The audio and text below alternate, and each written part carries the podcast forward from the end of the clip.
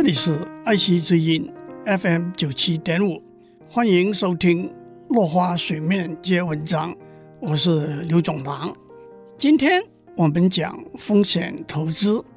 风险投资是个大家都感兴趣的话题。这个名词源于一九五零六零年代，广义的说，就是一种高风险高回报的商业投资；狭义的说，由于高科技的发展，成立一家高科技公司的资本门槛可能比较低，一家成功的高科技公司回报率可能非常高。因此，风险投资往往是指投资那些刚成立、生产高科技产品的公司。历史上一个有名的风险投资故事，就是哥伦布发现新大陆的故事。他出生于意大利，从小热爱航海冒险。一四八五年，他向当时的葡萄牙国王约翰二世提出一份航海计划书，请求国王提供三艘坚固的船，给他一年时间西渡太平洋到亚洲去，并要求国王赐予海洋大帅的头衔。以及让他担任任何他发现的地方的总督，并加上当地税收的十分之一。约翰二世拒绝了他。三年之后，哥伦布再次提出请求。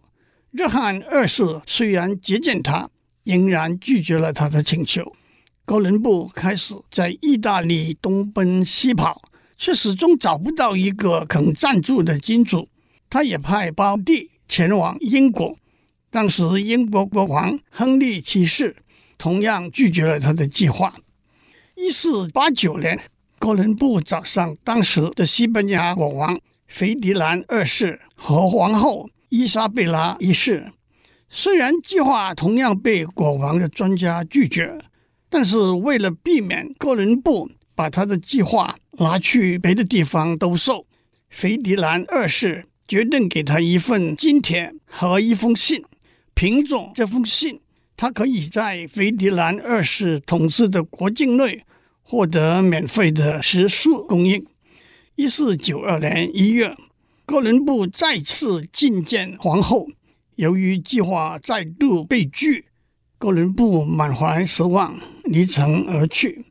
斐迪南二世得知后，说服了皇后。派御林军追回哥伦布，答应说，如果他的计划成功，他将被任命为海洋大帅和任何他替西班牙取得土地的总督，再加上当地税收的十分之一。此外，他对当地任何职位都可以提出三位候选人，交由斐迪南二世选任。对于当地任何的商业。他也可以购买八分之一的股份，收取八分之一的利润。一四九二年八月三日，哥伦布终于展开了航程，而接下来的故事就是人尽皆知的历史了。今天我们先讲到这里，下次我们讲创业者。